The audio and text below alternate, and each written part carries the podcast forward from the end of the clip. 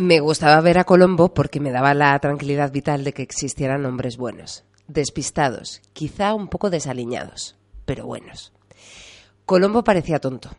Era un buenista empedernido, del que muchos se reían y al que se creían con el poder y la potestad de mirar por encima del hombro.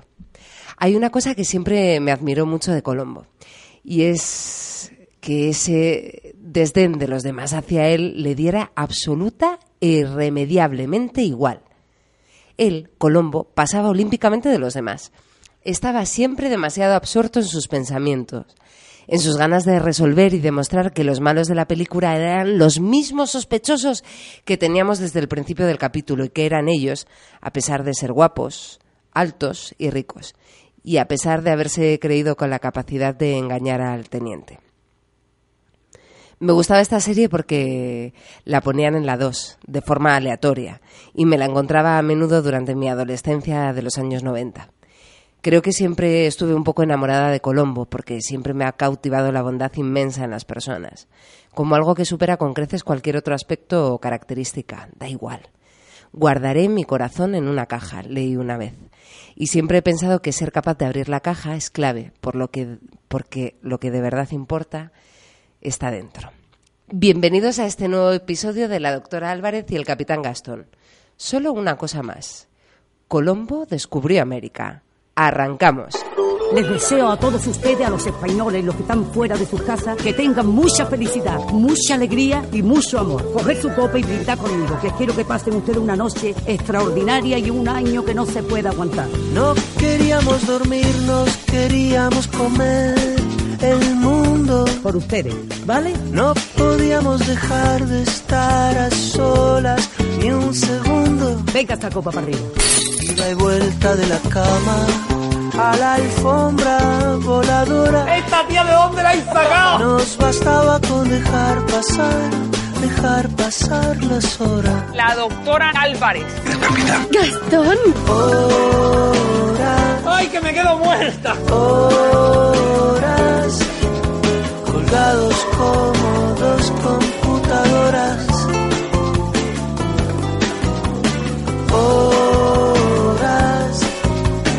horas, meta echar carbón en la locomotora. Recorriendo que le den solo. Muy buenas tardes, bienvenidos y bienvenidas al que probablemente será el último episodio de esta temporada de la maravillosa historia, el maravilloso mundo de la doctora Álvarez y el capitán Gastón, capitán que me acompaña al otro lado de este cristal maravilloso que siempre nos ha separado a lo largo de este último año. Bienvenido, capitán. Muchísimas gracias. Eh, estoy un poco anonadado por esta, por esta revelación de que quizás sea este el último episodio de la temporada. Pero sí, nos merecemos un, un descansillo. Es cierto que hemos estado un poquito de descanso, pero de descanso de la radio únicamente, porque hemos estado con exámenes, con muchísimo trabajo, etcétera, etcétera. Y ahora, Liadísimos, capitán. y ahora sí que nos merecemos un descanso. Y hablando del cristal, este cristal que, que, que parece como ahumado por la niebla de Londres, no, simplemente quizá requiera un poco de, de valleta. Es verdad, te estaba viendo como raro. Digo, está como, Sí. como con el filtro Valencia de Instagram. Claro, el eso te iba a decir.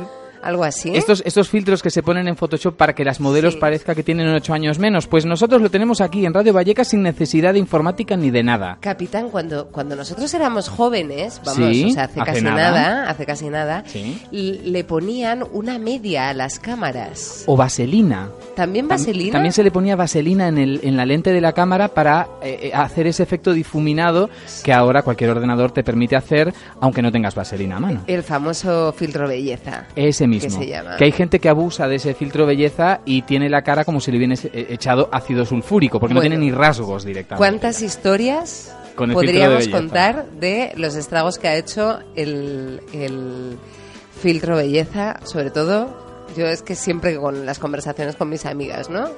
En las citas Tinder. Sí, a ver, siempre desconfía del filtro de belleza. Claramente. Porque a veces se nota mucho y ahí debajo tiene que haber... Siempre desconfía una- de las fotos, por si Sí, acaso. en general. Pero debajo del filtro de belleza puede haber una cantera Sí. impresionante. Bueno, capitán, decíamos, probablemente último capítulo, habrá que verlo, porque a lo mejor la semana que viene volvemos a estar por aquí, porque nosotros somos así de Sí. imprevisibles, Somos de imprevisibles. aventureros y de, sobre todo, a- enamorados de la radio, ¿no? Sí, sí, efectivamente. Nos, nos cuesta mucho largar esto. Estamos aquí como agarrados con Sí. A la antena A de la Radio antena de Vallecas, Radio en plan, Vallecas. ah, no nos Aquí queremos arriba en ir. la torre. No nos queremos ir. Bueno, capitán, yo lo decía al principio, ¿no? Decía, estamos un poco enamorados de la radio, de Radio Vallecas, igual que yo estaba un poco enamorada de Colombo. Sí. También, sí, lo tengo que confesar. A mí siempre me gustó un poco Colombo porque lo he contado en la intro, me parecía que era un hombre de muy buen corazón y siempre me ha fascinado mucho esto. Y fíjate tú, Colombo, un personaje del que vamos a estar hablando a lo largo de todo el programa y, oh sorpresa, Oh, sorpresa. dos cosas. La primera, oh sorpresa, no estamos solos. No está Colombo, pero bueno. Tampoco son marcianos No, los que nos no, no, no, acompañan. no. Y número dos, lo- nuestros acompañantes de hoy desconocían un poco quién era Colombo. Y además Entonces, repiten. O sea, nuestros acompañantes repiten. son así, porque es que yo creo que ellos también se han enamorado un poco de Radio Vallecas y están aquí enganchados. Que yo creo que el día menos pensado vemos un nuevo programa en la. Uy, uy, uy. Ojalá, en la parrilla de Radio Vallecas. A ver si se animan. A O, ver. o incluso como colaboradores Ah, de este, ah. tu programa, capitán. Claro, porque yo, a ver, yo lo que no quiero es la competencia, yo quiero la colaboración. Eso es lo que me gusta no, a mí. bueno, claramente, claramente. Bueno, voy a saludar ya a José, José Gómez. Muy buenas tardes, José. Hola, Bienvenido de nuevo encantado de estar aquí otra vez con vosotros. a las ondas de Radio Vallecas. Bueno, claramente creemos que la experiencia de la semana pasada te gustó, porque si has vuelto, Sí, sí, estuvo muy divertido. vale. ¿Y qué fue lo que más te llamó la atención o de lo que has hablado o le has contado a tus amigos? A ver. Pues el sitio, me encanta, me encanta, me parece guapísimo entero, todo el recinto. Bueno, es que para... No, dime, dime. No, para la gente que no haya estado nunca en Radio Vallecas, ¿cómo describirías el espacio? ¿Cómo es? Con mucha personalidad, lleno de carteles, pegatinas, mensajes, no sé, muy guapos. Bueno, y el que también está sintiendo a mi lado es, es Alex Morales, Ah, buenas tardes. que antes me decía rima, Alex con Morales. Ah, ¿Dónde lo sí, pillas? sí.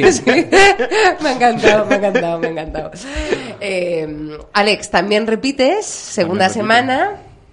¿Qué es lo que más te ha llamado a ti la atención de Radio Vallecas? Pues. Pues no lo sé. O sea, es una cosa que te da y dices, joder, pues, te apetece volver. O sea, no puedes explicarlo. Ay, qué guay, me Ay, estoy me- es muy- es- eh, es me muy poniendo mágico. un poco la, la piel de gallina. A mí Y se me han mira- puesto los pelos como tacones, como Sí. dijo una amiga Pero- nuestra. Sí. Y que la primera vez que vinimos tampoco es que hiciésemos aquí una entrada triunfal ni fuésemos aquí.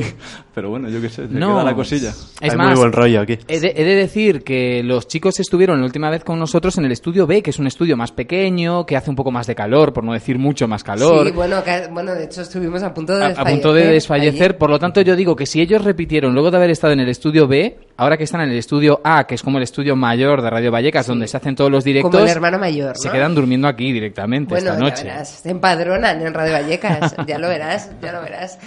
Bueno, chicos, ¿qué conocíais vosotros de Colombo antes de que eh, os dijéramos hay que prepararse porque hoy vamos a hablar de Colombo? ¿Habíais oído alguna vez hablar Mm. de Colombo? La veíamos de pequeños.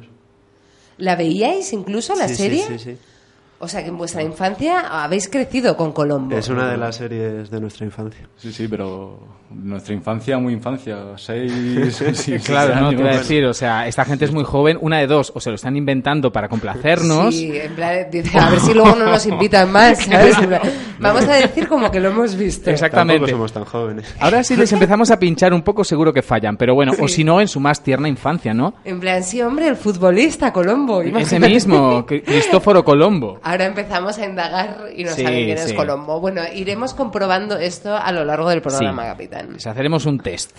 Entonces, en vuestra infancia veíais Colombo. ¿Y qué, Colombo. ¿Y qué recordáis de Colombo? Yo recordaba que iba en busca de los dibujos en la 2 y de vez en cuando se colaba. Ah. Sí, ya, ya me quedaba. Ya viéndolo, decía, este, este tío. Y luego muchas veces mi padre, que era muy fan también, pues ya me quedaba con él. Y, Es que... y me lo tragaba, vamos. Sí, vamos, o sea que lo has visto mucho. ¿Y tú, José, qué, qué recuerdo tienes? Recuerdo la voz, Y antes de venir me he visto así algún vídeo y ha sido como volver a cuando tenía 12 años. ¿Ah, sí? Bueno, Sí, esto sí, es sí. como estudiar para los exámenes de septiembre, ¿no? Antes de venir me he puesto algún capítulo Claro. para que no me pilléis. Me has pillado, me has pillado. que no nos pillen desprevenidos. Exacto, a mí me que pasaba no- una cosa similar con Jessica Fletcher, ¿no? Con la, con la reportera del crimen. Se ha escrito un crimen aquí en España que también la veía un poco como de rebote, ¿no? Buscando otra cosa, de pronto aparecía Jessica Fletcher y te quedabas ahí enganchadito, como viéndola, aunque eras pequeño y no te enterabas ni de la mitad de las cosas. Me imagino que estos chicos con seis tiernos años no se enterarían mucho de lo que hacía Colombo, la Pero verdad. es que, bueno, luego ya hablaremos un poco más en profundidad, pero eran series, a mí me gustaban mucho. Y luego he visto pocas series en televisión. Por ejemplo, me gustó mucho también Los Misterios de Laura, que fue una serie producida por Televisión Española hace unos años. Me gustaba mucho esa, ese tipo de series porque eran series eh, de detectives, policíacas, pero eh, que siempre me han interesado mucho, pero además son series muy blancas. O sea, en las que no veías cadáveres, no veías sangre, ¿no? Un poco como, como Como tú, A, como tú, que, eres no- muy blanca, tú eres Exacto. así muy blanquita, que a ti te gusta, blanca. a ti te gusta hacer los programas muy blancos, Exacto, me censuras que no mis chistes, tacos, claro, mis chistes escatológicos me los censuras, Claro, todo esto, claro. que tú siempre me dices que soy una pinina y efectivamente tienes razón. efectivamente. Pero a mí me gusta pues eso, blanquico, todo así educado y así. Bueno, está bien para variar. Es mi infancia suiza, ya sabes que no me lo puedo quitar. Te tendrían que llevar al Congreso de los Diputados, Cari, a dar un par de lecciones, la verdad. Sí. Sí, sí. De blancura. Pues nada, a ver si me invitan y les monto un seminario Sí. sobre cómo ser blanco en, en los tiempos del Tinder. Exactamente. Bueno, eh, vamos a contarle a la gente cómo puede contactar con nosotros porque además, además, falta un acompañante de la semana pasada, que Dani no ha podido venir. El que nos hablaba de la memoria democrática y la memoria Pues, democrática y la memoria democrática y dale con la memoria democrática. Está viajando ahora mismo al Festival de Ortigueira a trasladar sus eh, tesis democráticas y, me- y memorísticas allí. Dani, yo, si nos estás escuchando, por favor, cuidado con las tortillas que pruebes, porque las tortillas de Ortigueira son muy famosas por llevar ingredientes raros en ¿Ah, una sí? tortilla. Sí, Bueno. cuidado, cuidado, cuidado porque este viene alucinando con la, con la historia democrática, ya verás. Con- sí, sobre todo que no pille a nadie y haga alucinar a alguien con la... con la, Que ¿no? yo viví muchos años en Vigo, mucha de- gente de Vigo iba al Festival de, Ori- de Ortigueira y volvían muy afectados del Festival de Ortigueira. y ¿eh? no precisamente por la memoria democrática, No, ¿no? no, no, no, Ni no, no. histórica ni nada. Por la falta de memoria venían Pues afectados. nada, pues nada. A ver, chicos, hay que pedirle a Dani que si nos está escuchando que nos llame. Así que, venga, Bueno. claramente, decíselo, decidle que nos llame. Que nos llame. Que nos llame. Vale, le van a escribir un mensaje que nos llame. Pero ¿a dónde nos tiene que llamar? Que eso es lo importante. exacto, Nos capitán. tendría que llamar a la línea del estudio A, que es el 917773928. Repetimos, 917773928. Siempre digo que a mí esto me da mucho susto porque yo me pongo muy nervioso cuando suena el teléfono. ¿Vale? O sea que si nos quiere enviar un mensaje para que lo digamos al aire, también se acepta, ¿eh? Sí, o un audio, ¿no? Claro, o un audio, por ejemplo, y lo podemos poner al lado del micro para que, para que se escuche. Luego, otra forma de contactar con nosotros es a través de las redes sociales, que la reina de las redes sociales es Facebook. Bueno, para nuestra generación. Exacto. Sí, para los, para estos chicos ya eso es anticuado. Tienen que buscar en la, en la barra de búsqueda de Facebook la doctora Álvarez y el capitán Gastón, y en el momento en el que lo encuentren, esta maravillosa página, tienen que darle al botón de like ¿Vale? y así reciben todas las actualizaciones. Y por último, tenemos nuestro correo electrónico que rebosa, que es un vergel de Bueno, contactos. es un no parar, capitán. Es He tenido no- que dejar mi trabajo para contestar a la cantidad de emails que nos llegan. aproximadamente, que es Álvarez y Gastón arroba radiovallecasconca.org. Aquí estamos para atender ruegos, sugerencias, preguntas, problemas familiares, incluso disoluciones matrimoniales, lo que ustedes quieran. A veces incluso reclamaciones y todo esto. Bueno, capitán, ¿qué musiquita nos vas a poner Bueno, ahora? a ver, te comento, me ha costado bastante encontrar música alusiva a Colombo, ¿vale? Colombo era un investigador, entonces yo pensando en investigadores, policías, pues me he ido a los espías. ¿Vale? Vale, uno de los espías más famosos es James Bond, así que he traído un poquito de música de, de James Bond, que no tiene nada que ver con... ¿Qué pasa? ¿Qué pasa? No, que quería preguntarle a estos chicos que si les gusta a ellos James Bond no han visto pelis de James Bond. ¿Sí? No me acuerdo cómo se llama el actor este que no se despeinaba, pero... Eh, Sean Connery. Sean Connery no se despeinaba nunca, jamás. Jamás, jam- No, yo creo que dicen el, el Pierce Brosnan, Pierce Brosnan también. Sí, ¿no? El Ninguno se despeinaba. ¿Qué, qué, qué, qué James Bond se despeina? Ninguno, Ninguno. capitán, Pues bueno, eh, hay una, mm, una cantante que se llama Katie Lang, no sé si te suena, que cantó una canción que cierra una de las películas de James Bond y que me recuerda un poco a lo que pasaba con los criminales cuando se enfrentaban a Colombo. Esta canción se llama Surrender, que es rendirse, y eran lo que hacían los criminales cuando Colombo les decía, y una cosa más. Ay, vamos a escucharla.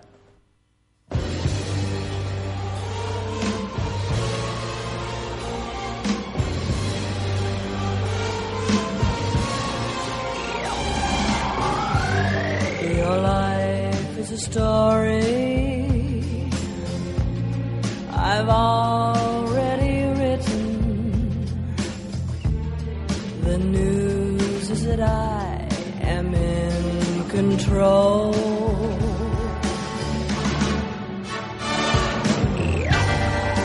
I have the power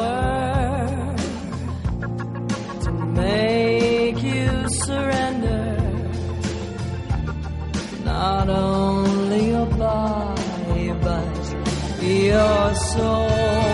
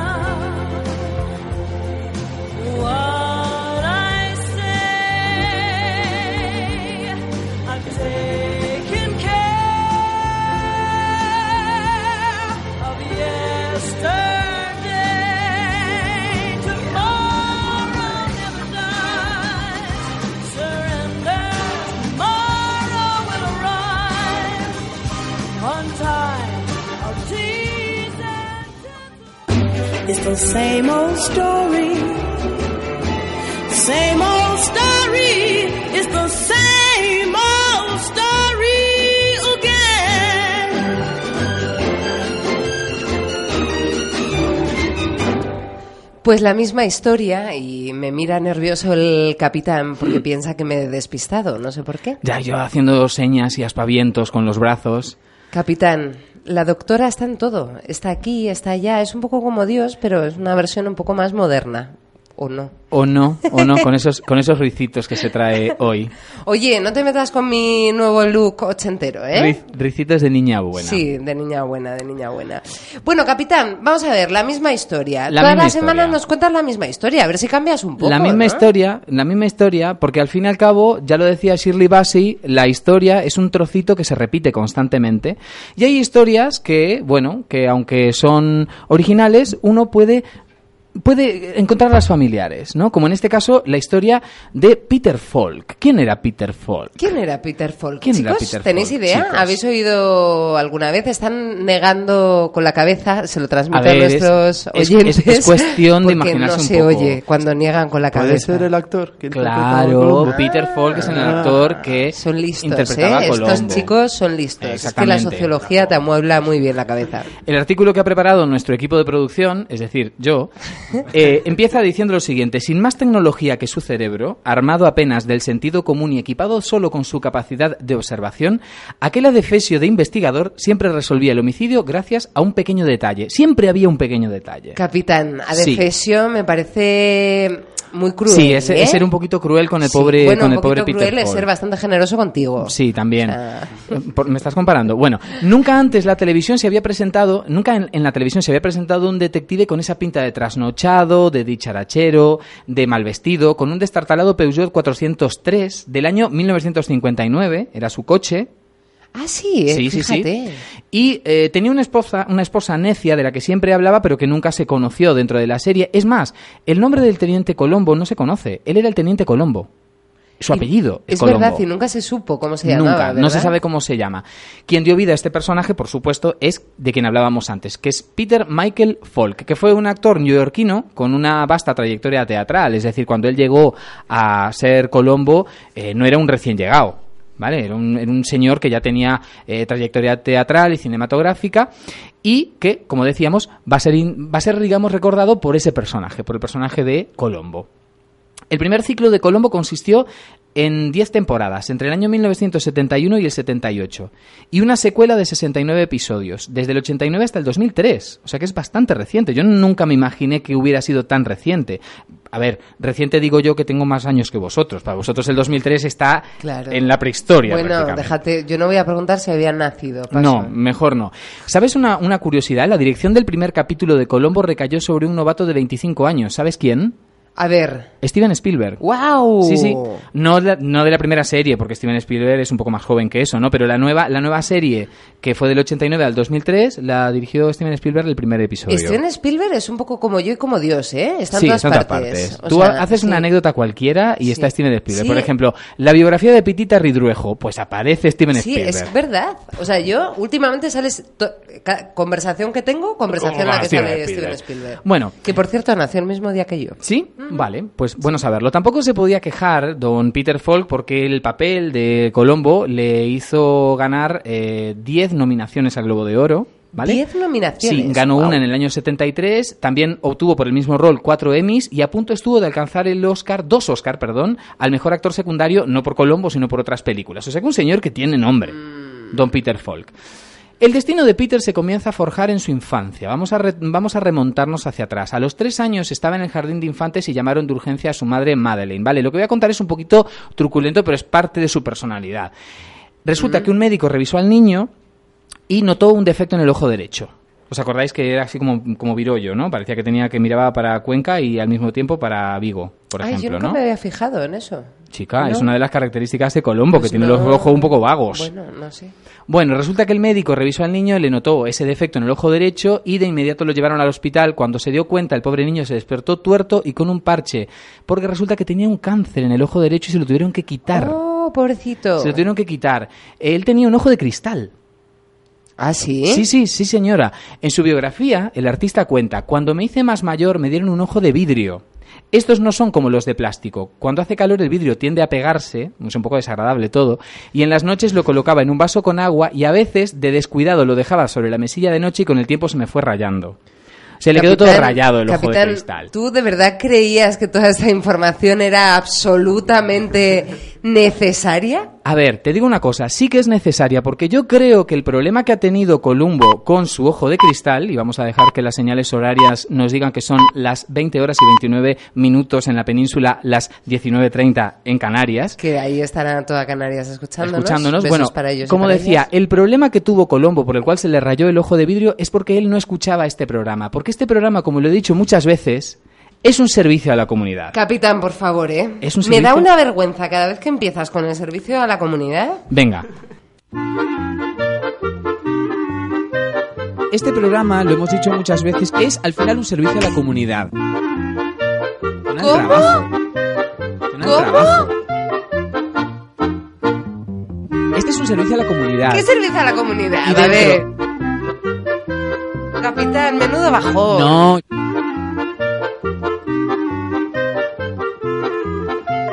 Yo paso. aterrorizada estás. Pues pero- eso, yo paso, capitán, porque es que no sé por dónde va a salir esto ahora Bueno, mismo. o vamos sea, a ver.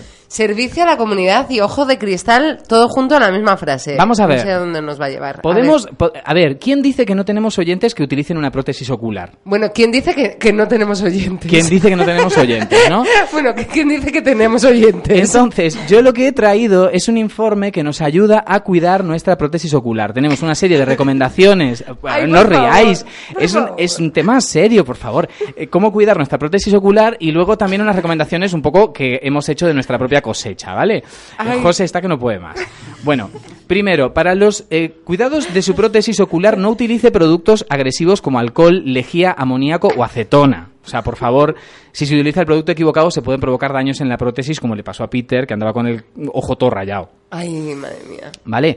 No utilice agua del grifo ni saliva para limpiar. Es decir, no se puede escupir el ojo para Pero ¿en qué limpiarlo. momento alguien utiliza saliva para No lo limpiar sé, su pero ojo aquí, de en, cristal, pero, aquí en por este, favor? pero en este informe, que es un informe de una, de una óptica, eh, lo dicen, o sea que habrá gente que lo habrá hecho, ¿no? Que bueno, incluso yo sé de gente que se puede lamer No, el no, ojo de no, cristal me lo cuentes, lo no me lo puesto. cuentes, capitán. Bueno, también dicen que cuando haga deporte de impacto debe utilizar gafas protectoras, por supuesto. Por si se les sale el ojo. claro. Exactamente. En el mar o piscinas debe utilizar gafas de natación, o sea, que te encuentres flotando Uy, el favor, ojo de alguien.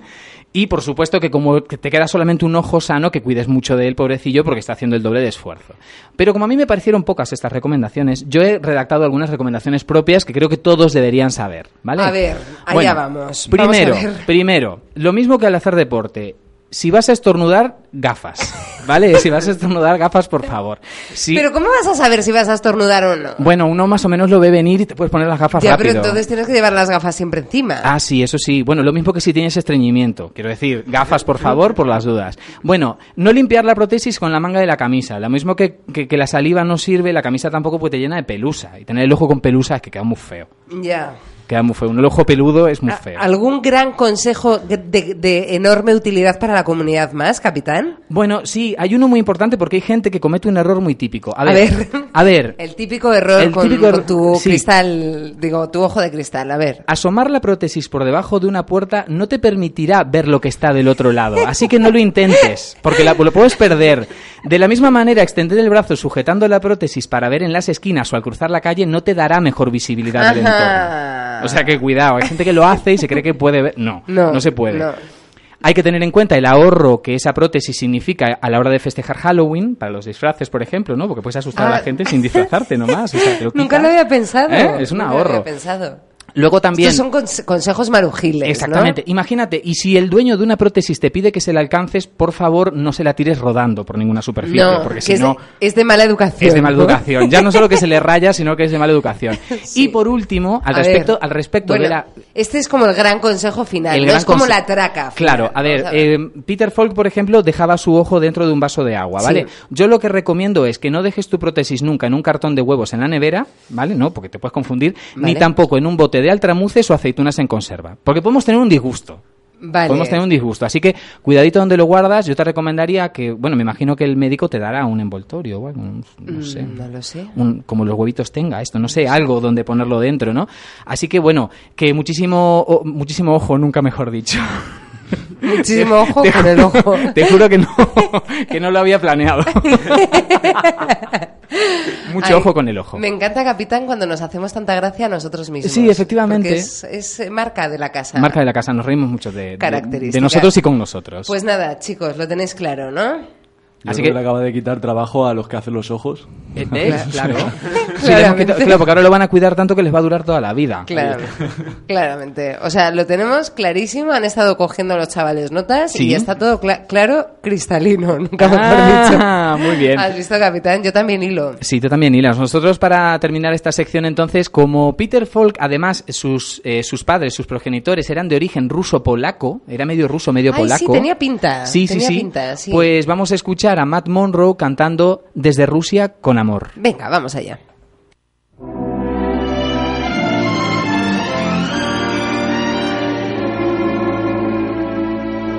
From Russia with love, I fly to you. Much wiser since my goodbye to you I've traveled the world to learn I must return from Russia with love. I've seen places, faces, and smile for a moment, but oh, you haunted me so. Still, my tongue tied, young pride would not let my love show. In case you'd say no.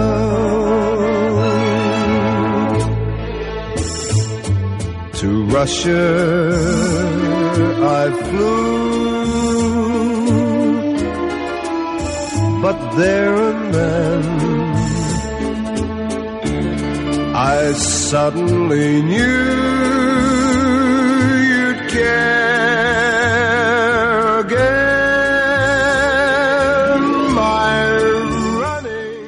Bueno, pues si todavía queda despierto alguno de nuestros oyentes, Mala gente. vamos, Pobre mala Matt gente, no, Monroe. capitán, estamos súper animados, no sé qué, zasca, Pobre bajón musical.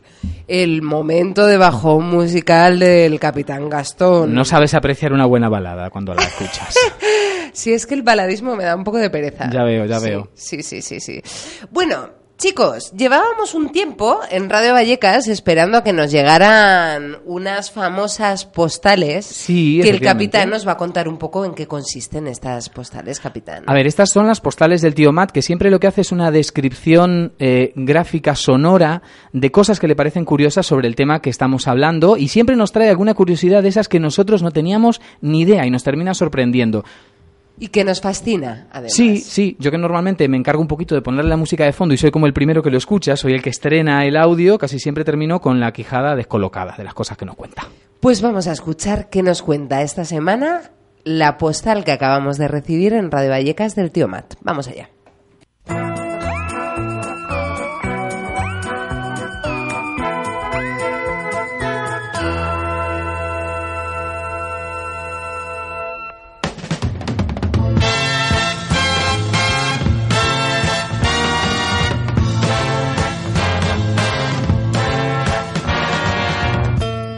Se ha estado aquí hablando hoy del teniente Colombo, pero muy poco de su mujer.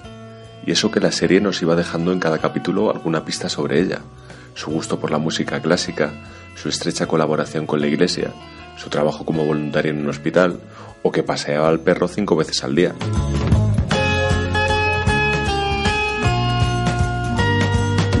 Pero lo cierto es que nunca la vimos en pantalla.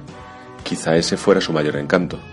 El caso es que en 1979, tras la bajona producida un año antes por la finalización de la primera etapa de la serie original, alguien pensó que sería buena idea recuperar a Kate Colombo, o más bien ponerle cara por primera vez a la mujer del héroe.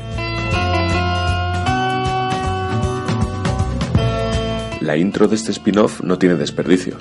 Una señora Colombo, 28 años menor que Peter Falk, pone una lavadora, recoge la casa, lava los platos, escribe una columna en el Weekly Advertiser y en sus ratos libres investiga asesinatos. La verdad es que no es muy diferente a lo que hacía Jessica Fletcher, que lo petó tan solo cinco años después con Se ha escrito un crimen, pero la verdad es, que fue un desastre de audiencia. Tal vez la crítica de Peter Falk, tildando a la serie de vergonzosa, no ayudó, pero bueno, aún así decidieron concederle una segunda temporada, eso sí, con algunos ajustes. Al no poder capitalizar el éxito de la serie madre, toda referencia al teniente Colombo desapareció de un plumazo. Esto es, su perro, los puros humeantes en el cenicero y su desvencijado Peugeot 403 Grand Deluxe. También se cambió el título, de Señora Colombo a un insulso Kate ama el misterio. Hasta se sugirió un posible divorcio con el teniente, pero la renovada Kate no pudo reflotar la serie y esta fue cancelada un año más tarde. Y eso que su nuevo apellido, Callahan, en un claro guiño de los guionistas, implicaba algún tipo de relación entre los dos policías más famosos de los 70, el teniente Colombo y el inspector Callahan. Uf, hubiera sido apoteósico verlos juntos en pantalla. Alégrame el día.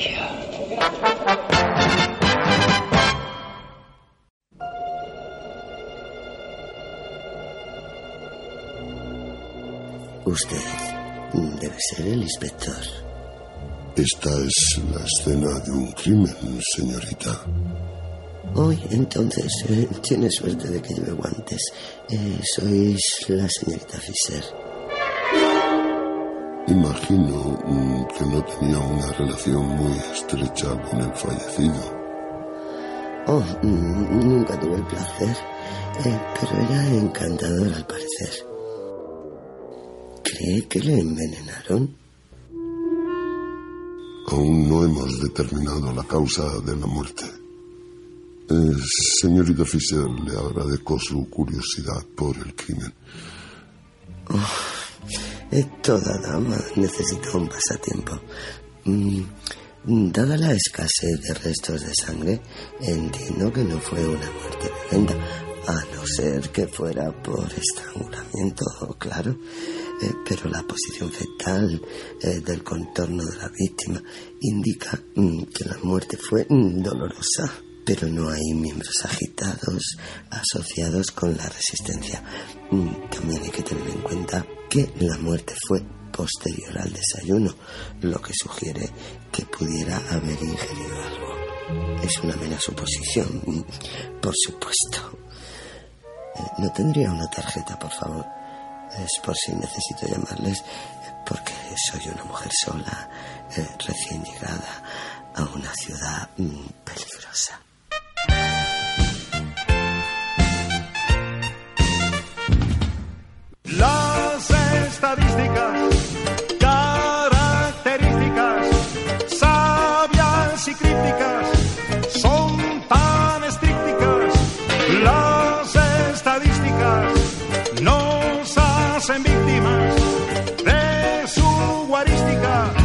Parió, que lo parió, que lo parió. La razón ya no es. Pues claramente la razón ya no es, eh, ya no es nuestra amiga, capitán. No, te has puesto de pronto filosófica en este Sí, rato que hemos sí. escuchado al tío Matt. Sí, porque el tío Matt siempre me hace reflexionar sobre las cosas que cuenta, entonces me pongo, me pongo un poco filosófica, la verdad. Un poco yo. melancólica. Yo. quiero preguntarte, Débora, porque a mí eh, se me hizo un poco difícil encontrar algún tema sobre el cual hablar en mi sección, en la parte de Colombo, ¿no? Porque bueno, porque al final es un tema como muy, muy restringido, muy acotado. ¿Qué clase de estadísticas nos puedes contar sobre Colombo? Pues mira, he tenido un poco de dificultades para, para encontrar. O sea, las- el tema de las estadísticas lo tenía clarísimo. Quería hablar de detectives privados. Vale, mejor, ¿vale? mejor así. Lo que pasa es que me ha costado un poco eh, encontrar información. Entonces os voy a contar un poco qué es lo que he hecho y luego os voy a contar a dónde he llegado, ¿no? Un poco el camino y así de paso os cuento un poco cómo funciona todo esto de, de los detectives privados en, en España. Los vas a desenmascarar directamente. Bueno, uno a uno no, pero bueno, Vale. voy a contar un poco. Vale, un genérico. rollo, ¿Vale? Para que, para que lo sepáis. Mi idea en realidad era contaros cuántas empresas dedicadas a la investigación detectivesca privada existen en España. Y para esto hay un censo de empresas por actividad en el Instituto Nacional de Estadística que está disponible para todos. ¿Vale? El problema es que esa, eh, ese registro de, empresas, esa, eh, esa fuente de, de información, presenta las empresas agrupadas eh, por actividad económica de las empresas. ¿vale? Hay una cosa que se llama la CENAE. ¿Habéis oído hablar alguna vez de la CENAE? Nunca. No, jamás. Me están mirando con cara de póker. Mm. No, a ver, la CENAE no es un tema de conversación que, oye, ¿qué tal tu CENAE? Yo bien, ¿y la tuya? ¿Qué, qué cena hay anoche? ¿Qué CENAE anoche? Claro. Exacto. No, no, no. La CENAE es la Clasificación Nacional de Actividades Económicas, ¿vale? Que tiene estas siglas, CENAE. Y es un sistema de numeración cuyo objetivo es un poco agrupar y organizar las distintas actividades económicas dándoles un código, ¿vale? Es un código que generalmente tiene cuatro cifras en su versión más desglosada, aunque a veces se agrupa, ¿no? Por ejemplo, en dos cifras. Banca. Exacto, Pumba, exacto. 0,2. Y luego puedes tener, pues, banca, imagínate, ¿no? Pues eh, banca mayorista, banca minorista, o sea, puedes tener como las desagregaciones. en Banco este malo. caso, Exacto, robar un banco. En, en este caso eh, ocurre un poco lo mismo. Bueno, pues hay una CNAE de dos dígitos que se dedica a servicios a empresas relacionados con la seguridad, ¿vale? Y hay una CNAE a cuatro dígitos, que es la 8030, ¿vale? La 8030 que se dedica a actividades de investigación, ¿vale? Dentro de los servicios de seguridad, Voy a anotar, actividades de eh, in- investigación. ¿Has apuntado? 80-30. 80-30, Porque nunca sí. se sabe cuándo vas a Eh, necesitar. Y nunca se sabe Este- cuándo la vas a necesitar y nunca se sabe cuándo vas a ser víctima de estos investigadores. Exacto. No exacto. saber a qué código recurrir. Sobre todo eso y ahora os contaré alguna cosa sobre esto. Bueno, total, que he intentado localizar el número de empresas que, que había a través de esta fuente del INE, pero no estaban con el desglose que yo necesitaba. ¿Vale? Es verdad que es la primera vez que busco información de este tipo con este nivel de desglose. Entonces no he sido capaz. Seguiré investigando a ver cómo puedo encontrarlo. Vale. Pero ya que estaba, ya me he liado la manta a la cabeza y he encontrado la Asociación mm, Profesional de Te- Detectives Privados de España, Mm. ¿vale? A través de algunos eh, artículos publicados en prensa. Entonces, de lo primero que me he enterado es que para ser detective privado en nuestro país legalmente, ¿vale? Tienes que estar inscrito en un registro especial de detectives privados, que además eh, esa licencia para ejercer esta, para trabajar de esto, la otorga la Dirección General de la Policía. Así que ya sabéis, chicos, si queréis ser eh, ¿Detectives? ¿Detectives? privados, tenéis que ir a ese registro y necesitáis cumplir dos requisitos. Por un lado, un título universitario, ¿vale? Que en vuestro caso ya lo tenéis. Vale. Y por otro lado, tenéis que hacer un título de curso de investigación privada. ¿Vale? O sea, el típico curso del CCC Ya. o de Planeta Agostini de eh, seguridad Ay, privada. yo quiero, yo quiero, me encantaría saber cuál es el, el- el, digamos, las materias, Las ¿no? materias. que componen. Bueno, Sigilo. hay como distintos Andar de puntillas, cursos. por ejemplo. ¿Eh? Andar de puntillas Exacto, a, exacto. a uno. Por ejemplo, le- tipo de gabardina a comprarte. Exactamente. ¿no? O sea, ese es como, ese es el, el examen final siempre cae. ¿Cómo lavar la gabardina? Cómo lavar la gabardina, cómo planchar la gabardina. Ya. Que parece una tontería, pero no lo es. Planchar una gabardina es una de las diez cosas más difíciles que he hecho yo en mi vida. O Efectivamente. sea, sí, sí, sí. Bueno, pues todo este tipo de materias, ¿no? En plan de, bueno, pues cómo recoger huellas digitales de tu pareja, cosas de este tipo. Hombre, para comprobar los antecedentes, ¿no? Mm, Sí, bueno, está bien, ¿Tú ¿no? nunca lo has hecho eso? Eh, no, no, incluso soy muy escrupuloso al punto de que yo nunca, por ejemplo, le, le cogí el móvil a mis parejas, ¿eh? nunca. A mis parejas como si hubieran tenido yo 20, ¿no? y Pero ahora me dirás, ¿y, y nunca has cotilleado por, por las redes sociales? des- después de haber sido pareja, sí. Ah. En el momento no, en el momento Hombre, no me En el interesaba. momento igual los tenías de amigo, ¿no? ¿O qué? No, no, en el momento que éramos pareja no me interesó. Cuando dejamos de ser pareja, pues igual era en plan, a ver con quién se casó este. Voy a preguntar. Voy a preguntar a este lado del cristal. A ver, ¿vosotros le habéis, le habéis cogido las huellas digitales alguna vez a alguna de vuestras parejas? Yo siempre. Tú siempre. ¿Ves? sabes Es cuándo que las puedes utilizar. Hombre. Y ahora con esto de la banca online, vamos, te puede, te puede venir muy bien. Bueno, o sea, Alex, Alex tiene guantes. Guantes. Claro, pero vamos a ver, lo de Alex no es investigación, es desfalco directamente. O sea, esto ya es otra historia. Alex debería ser eh, objetivo de una investigación. me parece. Completamente, completamente. Bueno, vamos a ver, chicos, vamos a ver. ¿Cuántas licencias de detectives privados creéis que hay en nuestro país? A ver, José, ¿tú cuántos, cuántos detectives privados creéis que hay en nuestro país? 300. 300. Alex, ¿tú qué, tú qué dices? A ver. 500.000. 500 Eh. 500 mil. Pero bueno, Alex. Pero bueno. o sea, Vivimos bajo la lupa de los... que- o sea, en cada o sea, cola del supermercado un hay 2% de la población española ahí. Es O investigador sea, privado. o sea, que ya aquí a lo mejor hay alguien que ya está siendo investigador privado y no lo sabemos. ¿eh? Efectivamente, no lo O sabemos. sea, vamos a ver, vamos a ver que yo me estoy empezando a poner nerviosa. Yo diría, no, yo diría un, un 1% de lo que ha dicho este hombre, yo diría 5.000. 5.000. 5.000, sí. 5.000. Capitán, como siempre, tienes una visión ¿Qué me dices? muy cercana a la realidad. Bueno, las cifras, ya sabéis que a veces las cifras, cuando no te vas a los registros oficiales tipo el INE, que es uno del que me fío absolutamente, se, se mueven un poco, ¿no? Sí. Pero bueno, entre, entre los 2.000 y los 3.400 y los Bueno. eh, 3.800. Estuve cerca. ¿Vale? O sea que aproximadamente. ¿Cuál es la proporción de mujeres? De, de cada 10 detectives, ¿cuántos creéis que son mujeres? A ver, Una. una. Cero. Cero. Yo voy a decir una también. Una. Pues tres, os tengo que Bueno, decir tres. bien, Tres. bien. O sea Oye. que a lo mejor estamos viendo que a lo mejor la detective, A lo mejor la detective- aquí privada y secreta en este equipo soy yo. Eres una de las 5 millones que según Claramente.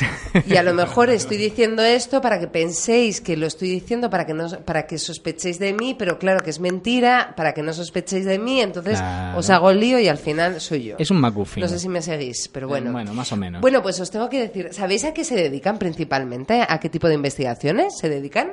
Yo creo que maritales. Seguro que el, vamos, que el 85% de las investigaciones son sobre Te voy a parejas. decir a estafas de seguros. A estafas Bueno, de también, seguros, tienes maritales. Yo estoy, yo estoy con Fede. Alex lo tiene, hombre, Alex saca las huellas de todas las parejas, Claro, como si no lo este- tiene este claro. es uno, este es uno. Lo tiene claro meridiano, o sea, ya está. Pues tengo que quitarle el romanticismo ese televisivo a la labor de los, de los detectives privados, porque en realidad se eh, dedican a investigar, el 90% de los casos son bajas laborales fraudulentas. Ole los caracoles. 90%, ¿vale? Es una estimación que han hecho estos señores de la Asociación Profesional de Detectives Privados de, de España. Si mi jefe me está escuchando, mañana voy, ¿eh? Mañana por la mañana estoy ahí, no, no te preocupes. Bueno, y ya os, lo último que os quiero contar, para que os lo planteéis, es que, o sea, es una profesión con futuro, porque ¿Mm? se gana bastante pasta. O sea, es gente que cobra entre 60 y 80 euros por hora, pero normalmente dicen que si hay que investigar en profundidad cualquier tema, que mm, normalmente, o sea, ellos por menos de 3.000 euros no se despeinan. Claro. O sea, no salen de casa. Hombre, para eso No. soy investigador privado. Además, debe, es que me imagino que... Y tú, digo yo, perdón, que estoy hoy con unas gallinas que me suben y me bajan.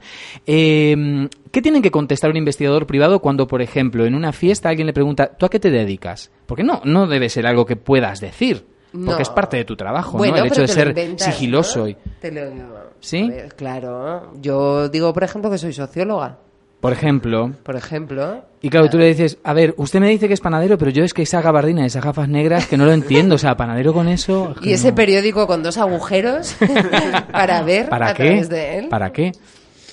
Bueno, No sé. capitán, pues hasta aquí las estadísticas tontunas de hoy que, como veis, han sido livianas, han sido poco estadísticas y han sido poco tontunas. Oye, ¿tú crees que el domingo 14 aquí en Vallecas habrán muchos investigadores privados? Pues a ver, eh, yo creo que si vienen muchos investigadores privados, vendrán o a comprobar que los que se hayan roto la pierna eh, verdaderamente se la hayan roto o en realidad a ponerse en remojo, porque hay una actividad maravillosa que le vamos a contar a José y a Alex y a todos nuestros oyentes, capitán. Exactamente, hablamos de la batalla naval. La batalla naval de Vallecas que lleva décadas festejándose, que es una batalla en la cual eh, todos salimos a mojarnos, a mojarnos por diferentes motivos. Yo no sé exactamente cuál es el lema este año de, de la, de la fiesta, pero la fiesta es tan divertida que ya es que el lema me da igual, me da igual. La batalla naval comienza en el Boulevard de Vallecas más o menos sobre las cuatro y media, pero bueno, si podéis estar un poquito antes mejor porque hay muy buen ambiente, cervecitas y todo esto y buena música, batucadas y todo lo demás. Así que vamos a invitar a todos los vecinos de Vallecas, que seguramente van a venir, pero aquellos que estéis escuchando este programa en formato podcast a través de internet en diferentes sitios de la geografía española y mundial, porque no, Bueno, incluso del universo, del probablemente. universo conocido, pues que se acerquen a Vallecas, que está la batalla naval, un, una- un verdadero acontecimiento en Madrid y que recomendamos encarecidamente a todos los que quieran hacer algo diferente, muy sano y muy blanco, muy en línea con lo que le gusta a la doctora Álvarez, que ese día va a perder los rizos. A ver, me Ya encantaría aclarar que no por blanco es uno aburrido. O sea, quiero decir, vamos no, no, a no, ver. en lo absoluto. Que parece que aquí, o sea, lo, lo entretenido solamente lo negro ahí en plan la carnaza. Doy pues fe, no, yo reivindico que lo blanco puede ser la mar de entretenido. O sea, que ahí, ahí queda dicho. Bueno, José, A ver. ¿qué, qué, qué conclusión has llegado después de este programa como has visto de gran utilidad para la comunidad? Claro. Sí, sí. Eh, ¿a qué- ¿Cuál es tu mayor titular de todo este programa? Si te dijera, ¿Qué, qué vas a contar ahora cuando llegues a tu casa, cuando hables con un amigo o con, con tus padres? O sea, ¿a qué, qué coño les vas a contar? La blanca, ahí está la blanca. que estoy casi de vacaciones, capitán. Sí, ya veo. Que le cojas las huellas dactilares a tu pareja, que Vale, puede genial. tener muchas utilidades.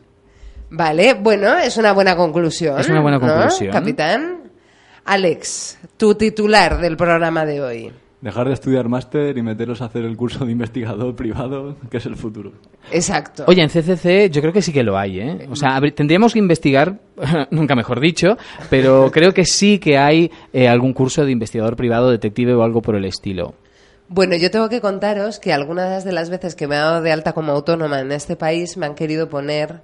En la actividad económica eh, investigadora, pero Privada. investigadora privada. Y he tenido que aclarar que eran cosas distintas a lo que se dedica un investigador privado que a lo que me dedico yo. Chicos, una cosa, ¿y vosotros de, de pequeños alguna vez soñasteis con ser investigadores privados o algo por el estilo cuando Sí, eras pequeños? veces. ¿Sí? ¿Y cuál era vuestro, vuestro modelo, vuestro rol a seguir? ¿Qué, qué os motivaba? ¿Había algún personaje? ¿Había algún, no sé, alguna serie, alguna película que dijeras, ah, yo me gustaría hacer esto? Qué, qué glamour lo de andar con la gabardina roñosa. No sé. Había una serie de dibujos que no sé si tú la conocerás, Alex. Inspector Gadget. No, Ah. Detec- Detective Conan. Detective Conan. Sí, sí, la Sí. conozco, sí, sí, sí. Uy, esa a mí no me suena. Que era de un detective adolescente que le metían una droga que le volvía niño. Eh. Y para resolver los crímenes, drogaba a su tío, le dejaba dormido y con un aparato que cambiaba la voz, iba resolviendo. Muy blanca también, drogaba a su tío, Ay, él se drogaba a sí mismo. no, Pe- pero pe- bonita, precioso. ¿no? Bueno, depende de cómo lo drogara, claro. o con qué. Le daba burundanga al tío para, para poder investigar los crímenes. ¿Y tú, Alex, tenías algún... ¿Era también este detective Conan o tenías algún otro? Yo me iba más a lo liviano, ya te he dicho, el inspector Gadget y esas cosas. El inspector Gadget. Un poco. Qué bueno. Oye, me, me encanta. Yo sí que fui muy fan del Inspector Gadget, ¿eh? porque la que resolvía todos los crímenes era su sobrina Penny, que era la lista. Sí. Y luego me daba mucha gracia que el malo del Inspector Gadget, el doctor o profesor Garra, lo único que se le veía durante toda la serie era su guante Exacto. encima del respaldo del posabrazos de su, de su sillón maléfico. y el gato. y el gato, que no me acuerdo del nombre, ¿tú te acuerdas cómo Yo se llamaba? me acuerdo no me acuerdo, pobre gato. Lo hemos dejado en tercer plano, pobrecillo. Bueno, estimados, pues nada, no sabremos si la semana que viene habrá programa o no. Si hay programa, claramente estaréis invitadísimos a venir, si seguís por Madrid. Y si no, pues os animamos a que sigáis acercándoos a la radio a la vuelta del verano con el capitán y yo que estaré remotamente conectada. Sí, probablemente haciendo una corresponsalía por, por... Ya no sabemos ni por dónde. Ya no o sea, sabemos ni por no dónde, capitán, sabemos. porque claro, la vida es tan sorpresiva y- e inesperada. La, que- buro- la burocracia es una cosa, es, es un muro tan alto de saltar la burocracia. Muy alto de Muy saltar, alto de saltar. Y hablando de muros, ¿qué podemos decir de muros? Bueno, pues nada, eso, que te tendremos en algún sitio haciendo de corresponsal y nos contarás imágenes del mundo adelante. Pues, eh, estimados, que tengáis muy buena semana, muy buen verano Igualmente. Lo mismo. y que esperamos encontraros por aquí de nuevo. Las puertas y las ventanas de Radio Vallecas quedan abiertas para, para que volváis cuando queráis. Capitán, ¿qué decirte a estas alturas de... Tendríamos que hacer una despedida especial porque puede ser el último programa de la temporada y el último que estemos cristal a cristal, o no, o lo dejamos así correr. No, lo dejamos así. Sí, porque como no sabemos, nun- nunca se sabe. Además, las despedidas no- a mí no me gustan. Mm, a mí tampoco. No. Bueno, mientras volvemos y no, por favor, sed felices.